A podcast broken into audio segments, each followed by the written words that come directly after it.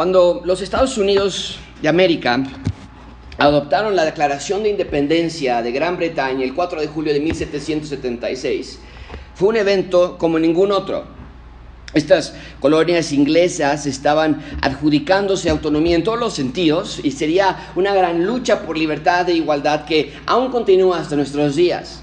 Pero hay algo que llama mucho la atención dentro de esta declaración, la Declaración de Independencia de los, Estados Unidos, porque en ella, casi al comienzo, hay una frase que se ha hecho épica.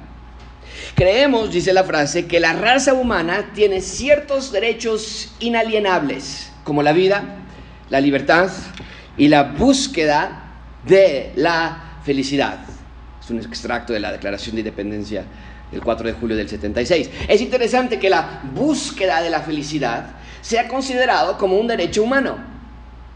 Y es que es algo que todos nosotros añoramos con todo nuestro ser. No hay persona que no quiera ser feliz. Y a lo largo de la historia de las civilizaciones podemos ver cómo es que a través de los años cada sociedad busca felicidad según su contexto.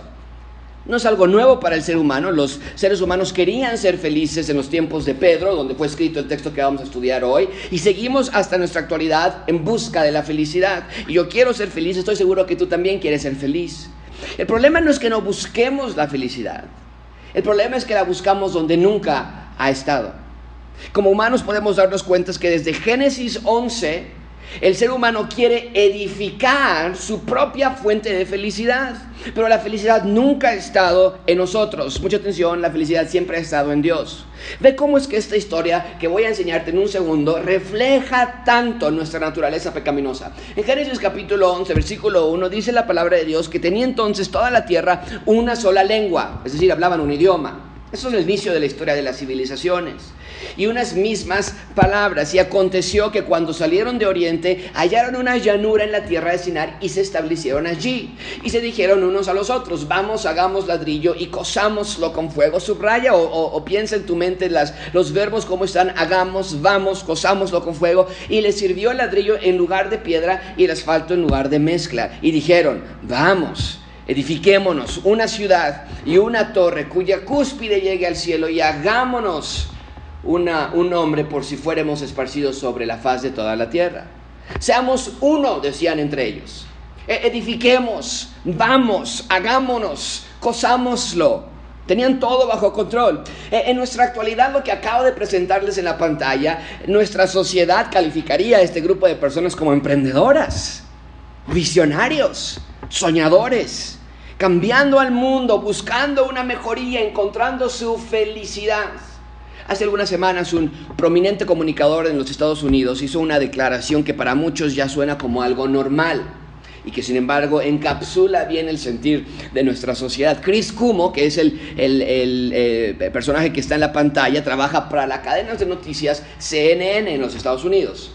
Es hermano de Andrew Cuomo, quien es el gobernador de Nueva York, donde hubo un gran brote de coronavirus y fue mundialmente conocido por la manera en que manejaron el coronavirus en Nueva York. Pero él es su hermano y entonces son parte de una familia poderosa. Eso es lo que Chris Cuomo dijo. Si creemos en nosotros mismos y si cada uno de nosotros mismos, esta idea, hace lo mejor para sí mismo y para su comunidad, las cosas mejorarán en este país hablando de Estados Unidos. Pero nota lo que dice después, no necesitamos ayuda de los cielos, la ayuda está en nosotros. No es lo mismo que dijeron los personajes que te acabo de presentar hace unos minutos en la Torre de Babel. ¿No es acaso la misma independencia, la misma actitud de independencia de Dios? ¿Y no es la misma hambre de felicidad que siempre ha existido? Ya sea en la Torre de Babel o ya sea en la Declaración de Independencia de los Estados Unidos o ya sea lo que CNN proclama, la intención detrás de todo esto es la misma. El ser humano quiere ser feliz, pero quiere serlo sin Dios en sus vidas. Y con la autoridad de las Escrituras afirmo categóricamente que sin Dios nadie puede ser plenamente feliz. O oh, habrá muchísimas cosas que van a tratar de aparentar llenarte de felicidad pero plenamente feliz. Es un adverbio que es muy difícil de categorizar en nuestras vidas. Sin Dios es en vano buscar felicidad, porque verdaderamente vamos a encontrar versiones adulteradas de felicidad. Vamos a probar píldoras de felicidad que nos venden en la calle, en el mundo, que parecen satisfactorias de manera temporal, pero que en realidad son pesadas cadenas de esclavitud y degradación. Es por eso que hemos estado estudiando la carta de Pedro en esta serie que hemos llamado extranjeros y peregrinos que somos en esta tierra y que por lo tanto nuestra mira, hemos dicho, debe estar en los cielos, nuestra identidad está en nuestro Salvador y nuestro reino no es terrenal, es celestial. Y sin embargo Pedro nos ha dejado claro que aunque nuestro reino sí es celestial, nosotros debemos vivir de una manera particular mientras estamos en la tierra. Ya lo hemos estado estudiando en las últimas semanas, que los ciudadanos del reino de Dios, hemos dicho esto, viven diferente al resto del mundo. Tuvimos tres diferentes partes. Ustedes viven parte 1, parte 2, parte 3, en tres diferentes esferas que vienen, encapsulan toda nuestra vida en este planeta. Y mucha atención con esto, amigos, porque es solo mediante la obediencia a Dios que podemos ser, vuelvo a anotar, plenamente felices. Primero Pedro nos habló de lo que Dios hizo por nosotros. Oh, capítulo 1, capítulo 2. ¿No lo disfrutaste tú? Yo sí lo disfruté viendo que somos elegidos dentro de la presencia de Dios y que somos expatriados, pero somos de su reino y nación santa y nos purificó y nos salvó. Y Pedro nos llenó de toda esta información. Nos dijo que nuestra identidad está en Dios, que somos su pueblo, somos su nación, somos real sacerdocio. Y más adelante Pedro nos dice entonces ahora, debido a que somos eso, entonces nos dice cómo vivir en nuestros gobiernos locales, en nuestro ambiente laboral y la semana pasada vimos en nuestra relación matrimonial. Y la suma de todo lo que hemos visto la va a presentar Pedro en estas secciones que tenemos por delante ahora. Haciendo la voluntad de Dios serán felices. Esa es la idea de Pedro. Haciendo la voluntad de Dios serán felices. Ese es el punto principal de este sermón. Dios quiere que veamos que el ciudadano del reino de Dios es feliz porque actúa completamente diferente al mundo. ¿Quieres ser feliz en este mundo? Sería la pregunta. Entonces obedece a Dios y sé un ciudadano de su reino. No es fácil, de verdad que no. Cualquier persona que nos quiera decir que es algo sencillo no tiene la menor idea de lo que está hablando. Porque hoy vamos a ver que lo que Dios pide de nuestras vidas, de tu vida, requiere que renunciemos por completo a nuestra manera de ver las cosas. Requiere que no veas más tus opiniones o tus deseos y que al contrario hagas lo opuesto a lo que el mundo te ha enseñado. Vas a decir, ¿a qué te refieres, Josué? Déjame explicártelo esta mañana. Esta mañana vamos a tener un material muy interesante. Pide a Dios que te dé un hambre por ser diferente. Pide a Dios que te dé una ayuda espiritual para que tu yo, ese yo interno que reine en nosotros, ya no reine más, sino que sea Dios reinando en tu vida. Vamos a ver tres puntos. Una vida obediente Después veremos una vida feliz y finalmente veremos una vida protegida. Empecemos en primer lugar una vida obediente. Una vida obediente. Vean conmigo versículo 8. Finalmente, dice eh, Pedro, sé todos de un mismo sentir, compasivos, amándonos fraternalmente, misericordiosos, amigables la realidad de que somos hijos de Dios debe ser evidente en nuestras vidas. Pedro está hablando a creyentes, a ciudadanos del reino de Dios, y esas órdenes hablan mucho de cómo debe ser nuestra comunidad. Si a cada individuo le está dando diferentes órdenes, cuando pones a todos estos individuos juntos, van a darte una buena percepción de cómo debe ser nuestra vida en comunidad. Primero Pedro dice que entre nosotros debe haber, está en la pantalla, un mismo sentir. Esto habla de unidad, esto habla de cohesión. Es en nuestra iglesia debe haber unidad, queridos amigos. Es algo que es constante a lo largo de las escrituras, que Dios quiere que sus ciudadanos sean de un mismo sentir. Pablo se lo dice a Filipenses en capítulo 4, sean unificados en todo, esa es la idea. No nos dolemos con los que se duelen, nos alegramos con los que se alegran. Hay tantas iglesias donde esto no es realidad. Hay tantas iglesias en donde las rencillas y divisiones reinan y que provocan desde luego un mal nombre al, al cristianismo. Porque a veces las personas dicen, mira, tu iglesia y las personas que van ahí están todos odiándose unos con otros. ¿Para qué quiero una iglesia cristiana? Pero la instrucción, noten, no es el problema de Dios, es el problema de cómo nosotros obedecemos o desobedecemos a Dios. La instrucción es clara, haya unidad. Examina tu corazón, amigo. ¿Tienes algo en contra de alguien en gracia abundante? ¿Algo sucedió? ¿Hubo algún raspón? ¿Hubo alguna tensión en algún momento? Dios está diciendo que haya un mismo sentir. Y si tienes algo en contra de alguien que no es de aquí, Tal vez digas, no, Josué, aquí en Gracia no todo bien. No, el problema es con mis vecinos, el problema es con mi cuñado, el problema es con mis amigos. La orden es la misma. Debemos perdonar a todos. Pedro dice, también está en la pantalla que debemos ser compasivos. Esa es una actitud para con todos. Esa debe ser nuestra actitud para con cualquier persona. No podemos solapar el pecado de nuestra iglesia, está claro, y nunca vamos a renunciar a la disciplina bíblica cuando así lo amerite.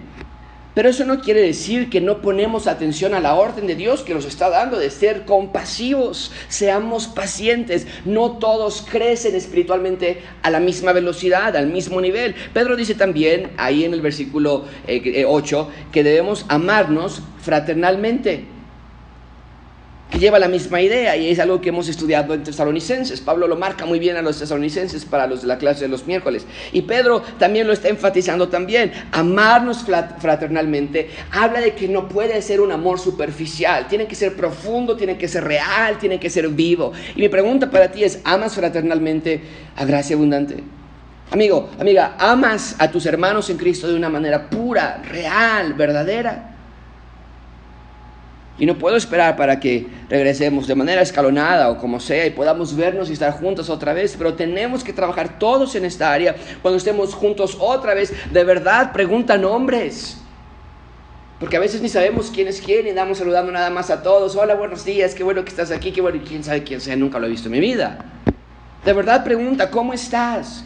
Pero que sea realmente no de, una ah, pregunta protocolaria, superficial, sino de verdad averiguando cómo está tu hermano en Cristo, cómo está tu matrimonio, cómo está tu vida espiritual. Y Pedro cierra este versículo no nada más diciendo que seamos un mismo sentir, compasivos, amándonos fraternalmente, sino dice que seamos misericordiosos y nota, por favor, dice amigables. Esto habla de nuestra disposición hacia otros. no es cierto que muchas veces ya venimos predispuestos a algo? Amigo, ¿quieres encontrarle puntos negros a la vida? ¿Quieres encontrarle cosas que no te gustan dentro de esta iglesia o de cualquier otro lugar? Lo, vas no tienes que trabajar mucho para encontrar cosas que no te van a gustar. ¿Quieres encontrar a alguien que no te trate bien? Alguien que no te saluda bien, alguien que no te invitó a algún lugar, alguien que te, está ofendiendo, lo vas a encontrar. No tienes que buscar mucho tiempo. Pero, pero Pedro nos está diciendo que nuestra actitud hacia las personas, especialmente hacia los conciudadanos del reino de Dios, debe ser misericordia y de amistad. Sea amigable, no te vayas tan rápido, no seas cortante con las personas, no seas tan cerrado, sea amigable y sea misericordioso. Ten misericordia de todos, no solo con los más cercanos, sino que haz todo sin acepción de personas. ¿Por qué? Porque nosotros somos diferentes al mundo. Esto que ha estado viniendo diciéndonos Pedro. Nosotros debemos ser opuesto a lo que vemos en el mundo. No es cierto que vemos cosas horribles en el mundo. No es cierto que ves cosas terribles en el lugar donde trabajas y la traición y la manera en que hablan de ti, detrás de ti, contigo y contra ti en tu escuela, en la secundaria, en la preparatoria, en la universidad, el jefe tratando mal a sus empleados, gritándoles, abusando de ellos, o teniendo algún amorío ilícito con algún o alguna compañera de trabajo. Vemos corrupción en nuestro trabajo, vemos complots en nuestros lugares, vemos trampas en las escuelas, vemos chismes, pero no así en la iglesia, no así en el reino de Dios. Somos diferentes a los ciudadanos del mundo. Ven conmigo, versículo 9. No devolviendo mal por mal ni maldición por maldición, sino por el contrario, bendiciendo, sabiendo que fuisteis llamados para que heredaseis bendición. La manera de actuar de los ciudadanos del reino oscuro, del reino de las tinieblas, es regresar mal por mal. ¿No, ¿No, es verdad? Maldición por maldición. Es decir, como me tratas, ¿Cómo dice la frase? Te trato. Y en muchos casos ni siquiera llega a eso, ¿eh? sino que dan mal y maldición por todo, aun cuando tú los tratas bien y no les hiciste nada. Hay una maldad impregnada en sus corazones, porque así es su padre Satanás. El enemigo es diabólico, es malvado, es terrible, es vengador. Pero los creyentes en Cristo no podemos vivir así en ninguna de nuestras áreas, particularmente lo que está diciendo Pedro, dentro de la comunidad que llamamos iglesia. Uy, ese hermano, ese hermano va a ver cómo le va. No, no, no sabe con quién se metió la hermanita de allá atrás. Dice Pedro, no debe ser así. Pedro dice, a pesar de todo y bajo cualquier circunstancia, nosotros bendecimos a otros. ¿Sabes qué quiere decir bendecir a otros? Bendecir a otros quiere decir que oramos por ellos, que los perdonamos y que no guardamos rencor.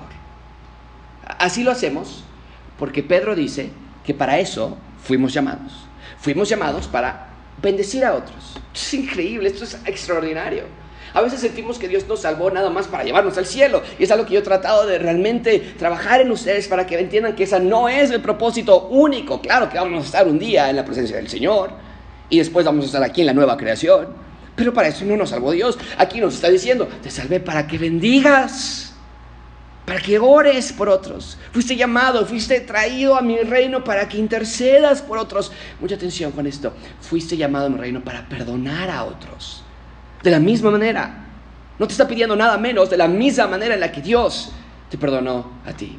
Y déjame hacer nada más una breve pausa aquí para los que nos están escuchando por primera vez. Tal vez nos estás viendo y, y, es la primera vez que escuchas este mensaje. Hey, te tengo que decir esta, esta petición importantísima para tu vida. Tienes que creer en el Evangelio del Señor Jesucristo. Tienes que ver esta historia genérica de cómo Dios creó todo y era perfecto. No puede haber alguien que niegue que un diseñador inteligente creó todo. Y cómo es que esto cayó después y estamos hoy en una, en una perversa, decadente corrupción a nivel global que se demuestra en enfermedades, en pandemias, en toda clase de pecados que vemos, secuestros, asesinatos, robos, mentiras, divorcios, infidelidades, toda esta clase de situación que solamente viene a ser reparada por este rey justo, que viene a rescatar a ciudadanos, a pedirles que actúen de la manera en que era originalmente y que va a ser después, al final de los tiempos de la misma manera. Así que esta mañana no es coincidencia que nos, estés viendo. Arrepiéntete de tus pecados. Cree en el Señor Jesucristo. Y, y, nos pide esto de Pedro, porque así lo hizo Jesús con nosotros. ¿Qué no nos dijo Pedro? Que Jesús nos dejó huellas, pisadas, que debemos seguir. Ya estudiamos eso. Nuestra imitación es la vida del Señor Jesucristo. Él es nuestro modelo. Hey, mucha atención. El presidente Barack Obama no es nuestro rol, modelo. El, autor Gabriel García Márquez no es nuestro modelo a seguir. Aun con todo lo bueno que ciertos individuos logran durante sus vidas, nadie puede ser nuestro modelo a seguir, solamente el Señor Jesucristo. Y Jesús así nos enseñó a hacer bien a otros independientemente de lo que ellos nos hagan a nosotros. Ahora, mucho esta frase, existe mucho esta frase a veces, bueno, Jesús lo hizo, pero él era Jesús. Yo soy yo y yo no puedo. Pero decir algo así es tan ilógico como decir, el Señor Jesucristo me da vida eterna. Y sí creerle esa parte, pero ignorar aquellas otras partes en las que nos dice, ustedes ahora sigan mis pisadas. No, eso sí no puedo. ¿Cómo puedes creer que Dios te va a dar vida eterna, pero no creer que Él te puede ayudar a perdonar a los que te hacen mal? No tiene sentido. Pablo lo dice así en Romanos 12, 14, bendecid a los que os persiguen. No es algo nada más de Pedro, Bendecid a los que os persiguen. ¿Qué dijimos que es bendecir? Orar por ellos, perdonarles, no guardar rencor. Bendecid, no maldigáis. Es lo mismo que Pedro está diciendo. Es una orden y no la podemos ignorar cuando nos convenga. No, yo sí bendigo, yo sí perdono a todos, excepto a mi esposo, excepto a mi esposa. Ya estoy hasta acá. No sé qué sea esto. No entiendo qué sea esto.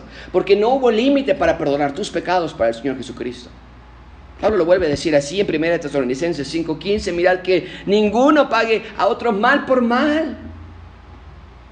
Antes seguid siempre lo bueno, unos para con otros y para con todos. La orden es que vivamos en paz con todos y obviamente lo que está Pedro diciendo hoy más enfáticamente dentro de la iglesia. Y si te das cuenta tiene toda lógica.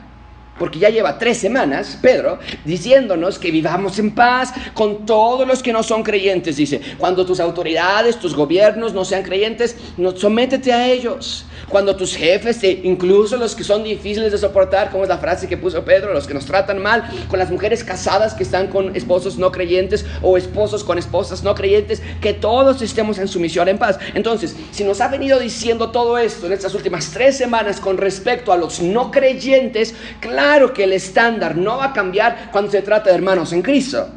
Hacemos el bien a todos y mayormente, dice Pablo, los de la familia de la fe, ¿no es verdad? Ahora tal vez tú pienses, es imposible, Josué. Ser amigable.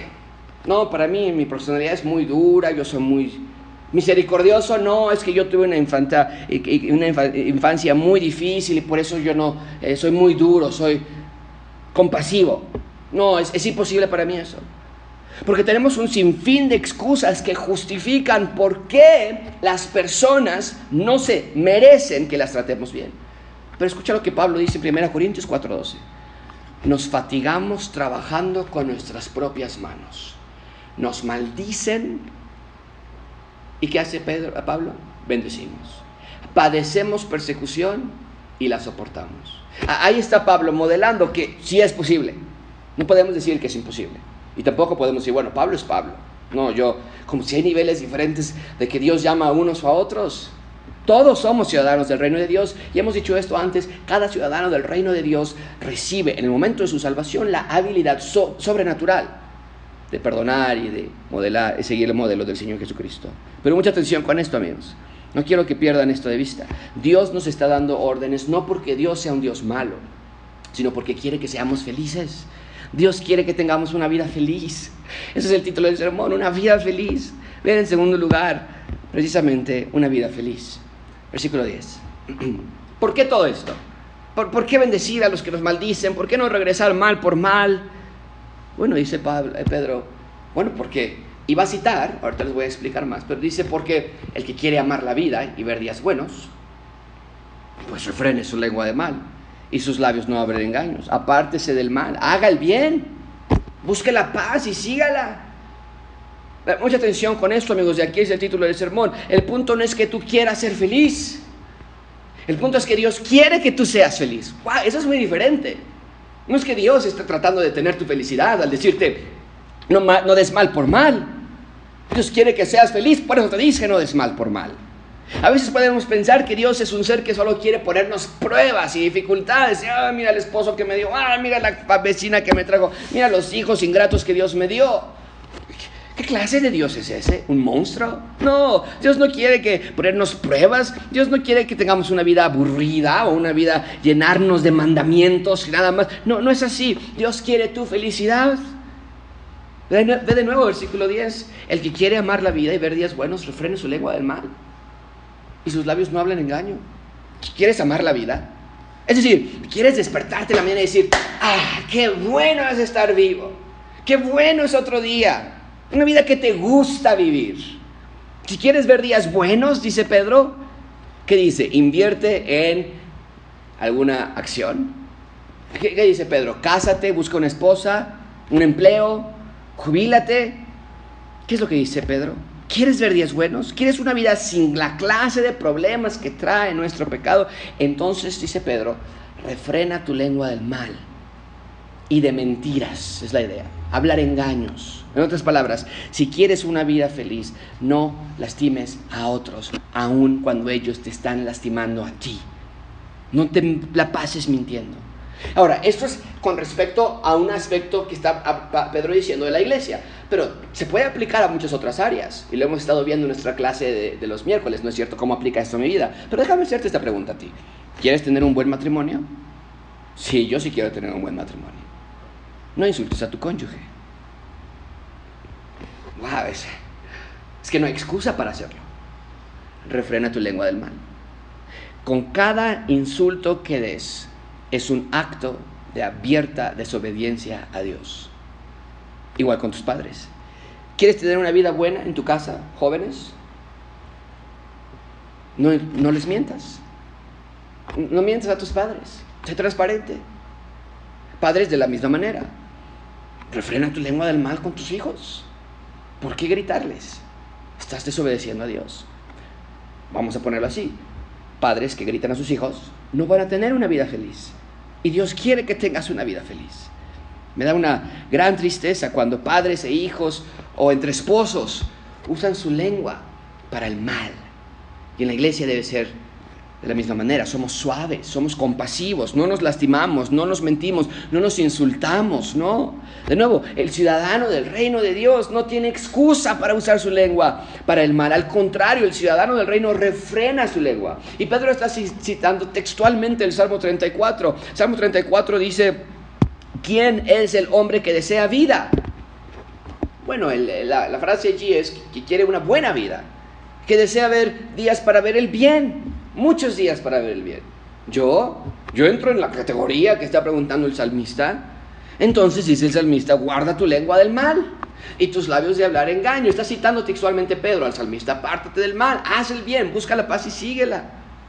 Los ojos de Jehová están sobre los justos y atentos sus oídos al clamor de ellos. Así que examina tu vida, porque no quiero que olviden de dónde venimos. Esto es más que nada más una indicación a ser buenos vecinos. Pensar que Pedro nos está diciendo, mucha atención con esto porque lo tuve muy en claro cuando estaba escribiendo este, este, esta predicación. Pensar que Pedro simplemente nos está diciendo que nos debemos portar bien, que seamos buena onda, sería un insulto a su carta. Pedro viene de decirnos desde el primer versículo como prioridad de su carta, que somos expatriados, sin patria, nuestra nacionalidad no es de aquí. Y Pedro ha trabajado exhaustivamente para decirnos que somos del reino de Dios, le pertenecemos y por lo tanto somos diferentes al reino del mundo. Todo nace de nuestra nacionalidad. Por favor, no lo olviden. ¿Quiénes son los que heredan el reino de Dios? ¿Recuerdas? Todo nace de allí. ¿Qué es lo que dijo Jesucristo? Nada más el reino de Dios es para los pobres en espíritu. No hay más. ¿Qué significa pobre en espíritu? Significa reconocer tu bancarrota espiritual. Significa reconocer, lo he intentado por tantos años y no logro encontrar la felicidad que tanto busco. Y dice Dios, ellos heredan el reino de los cielos. Los que piden a Dios de su bancarrota, piden la riqueza del reino de Dios para ellos y le piden perdón y creen en el Evangelio. Y entonces, tales ciudadanos, los ciudadanos que son pobres en espíritu, ¿cómo andan? En el mismo capítulo 5 dice así, bienaventurados los misericordiosos, porque ellos alcanzarán misericordia. No, no, es lo que Pedro nos está diciendo, sean misericordiosos, sean compasivos, sean amigables. Es lo mismo que el Señor Jesucristo enseñó. ¿Y qué acerca de nuestros enemigos? ¿Qué es lo que Jesús enseñó al respecto? Mateo 5:39, no resistáis al que es malo, antes a cualquiera que te hiera en la mejilla derecha, vuélvele también la otra. ¿Recuerdas cuando el Señor Jesucristo cumplió esta orden? Cuando estaba a punto de ser crucificado y le daban de bofetadas en la cabeza, en la cara, y le escupían y se burlaban. ¿Qué es lo que el Señor Jesucristo hizo? Le dijo a Pedro precisamente, yo puedo llamar a una legión de ángeles que vengan y me protejan.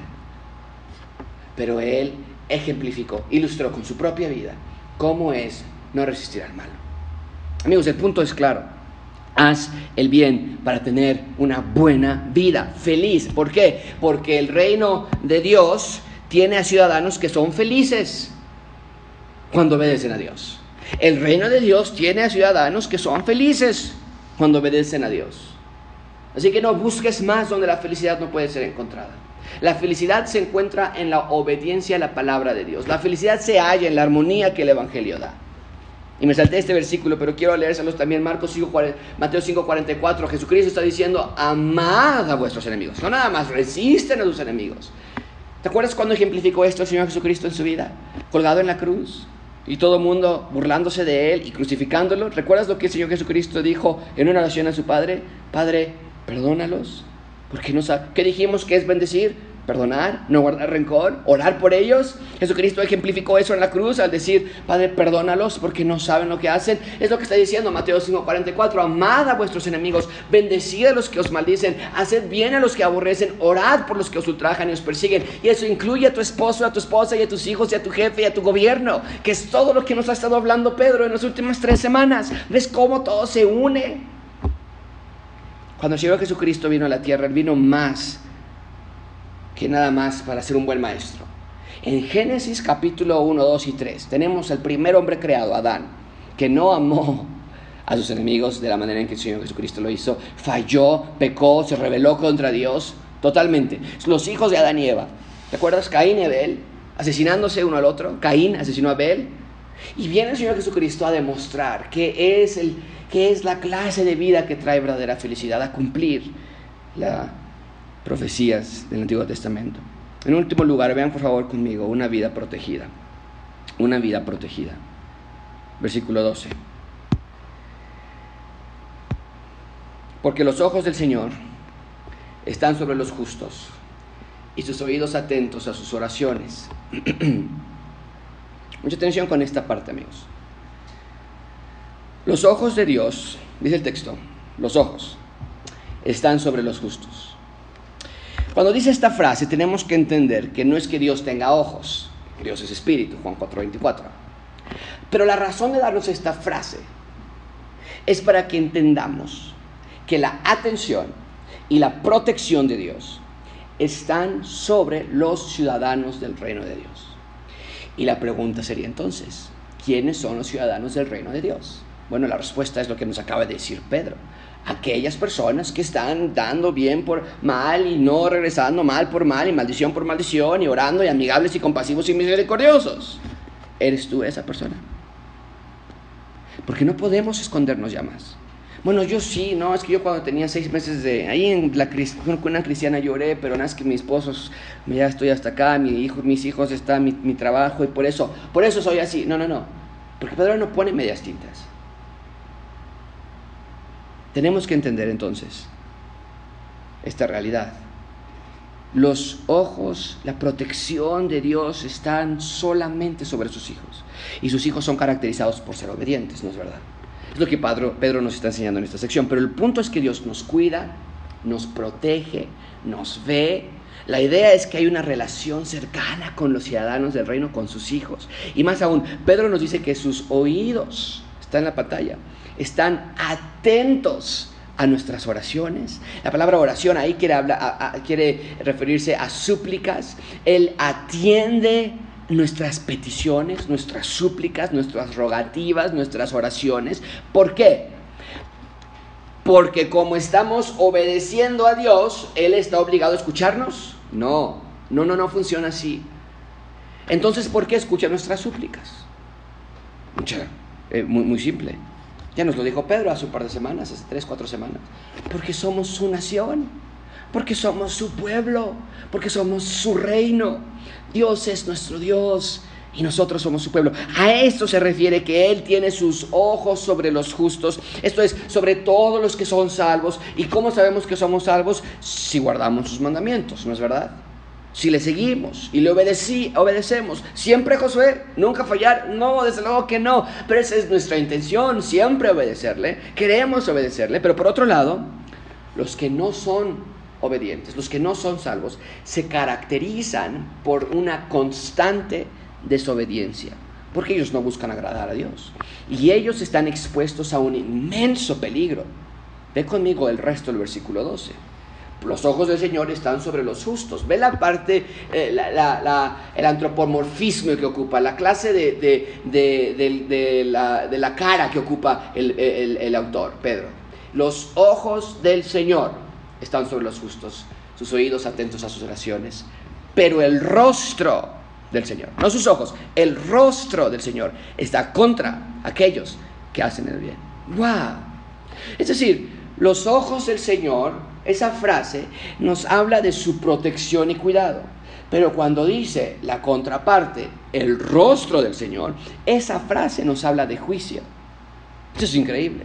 Su rostro está contra todos los que continuamente son caracterizados por hacer el mal. Bueno, yo no mato a nadie, yo no miento todos los días, yo no hago cosas malas todo el tiempo. No, desde luego que no. Si no, tal vez estuviéramos ya en la cárcel. Pero el punto no es que el estándar es contra cuántas veces he mentido esta semana. El punto es, ante Dios, el estándar me muestra que soy constantemente pecador. ¿En dónde estás tú? Amigo, no te engañes. Examina tu vida y que estés seguro en qué lado estás. Porque solamente hay dos opciones. O los ojos del Señor están por ti, o su rostro está contra ti. O somos de Dios, o estamos contra Él. ¿Cómo podemos cerrar este sermón? Dios quiere que veamos que el ciudadano del reino de Dios es feliz. Que Dios quiere que sea feliz. Por lo tanto, actúa completamente diferente al mundo. ¿Sientes que no eres feliz, amigo, amiga? E, evalúa tu vida. ¿Cómo estás tratando a tus hermanos en Cristo? ¿Cómo los estás tratando? ¿Cómo estás tratando a tu esposo? ¿Cómo estás tratando a tu esposa? Porque si no lo estás haciendo como Pedro nos acaba de enseñar hoy, es imposible ser feliz. Es imposible, vas a pensar que es que es el jefe, vas a pensar que es porque no tienes dinero, vas a pensar que es que tu hermana, vas a pensar que es que tu hermano es un malvado y vas a pensar que ya el divorcio y que... Eh, y nos vamos a ir con la finta. Pero Dios te está diciendo claramente, ¿quieres ser feliz realmente? Obedéceme. ¿Estás siendo compasivo con tus padres? Porque es lo que nos dijo hoy Pedro, compasivos. ¿O eres exigente con ellos? ¿Les gritas? ¿Estás siendo amoroso con los hermanos en Cristo? ¿Estás tratando de ser de un mismo sentir? ¿O criticas a los hermanos de la iglesia? ¿Crees que todos son una bola de pecadoras? ¿Los tratas mal? Amigos, este pasaje no deja espacio para excusas. Es que me cae mal, es que me lastimó hace muchos años, es que ya son muchos tiempo de haberlo, de haberme hecho eso, es que nunca nos hemos llevado bien. En el reino de Dios, sus ciudadanos se aman entrañablemente en la iglesia y en sus casas. Porque obvio, no puede ser que nos sabemos aquí todos muy bien, ay, no, hay una unidad muy bonito, gracia abundante, excelente, y en las casas estemos todavía sin poder ni vernos entre padres, hijos y hermanos y esposos. Entre hermanos no puede haber maldad, no puede haber golpes, rencillas, odio, no puede haber entre esposos griterías, insultos, ataques, amenazas. Entre padres e hijos no puede haber gritos. No hay excusa. Es que me provocan, saben que me provocan y por eso grito. Es que si saben que me enojo, ¿para qué me hacen enojar? Es que siempre es igual, ya llevo años aguantándoles lo mismo. Dice Pedro, no, no, no, amigos, refrenen su lengua, no engañen, quieren una vida feliz, verdaderamente feliz, obedece a Dios, sé diferente, actúa como un ciudadano del reino de Dios, no como uno del reino oscuro. Seamos diferentes en todo lo que hagamos. Vamos a orar. Señor, te damos gracias por este, por este texto que podemos aprender. Pero Señor, sabemos que es difícil. Sabemos que no es sencillo seguirte de esta manera. Sabemos que nuestra carne nos impulsa de manera natural a mentir o a hablar mal o a responder mal por mal. Señor, perdónanos.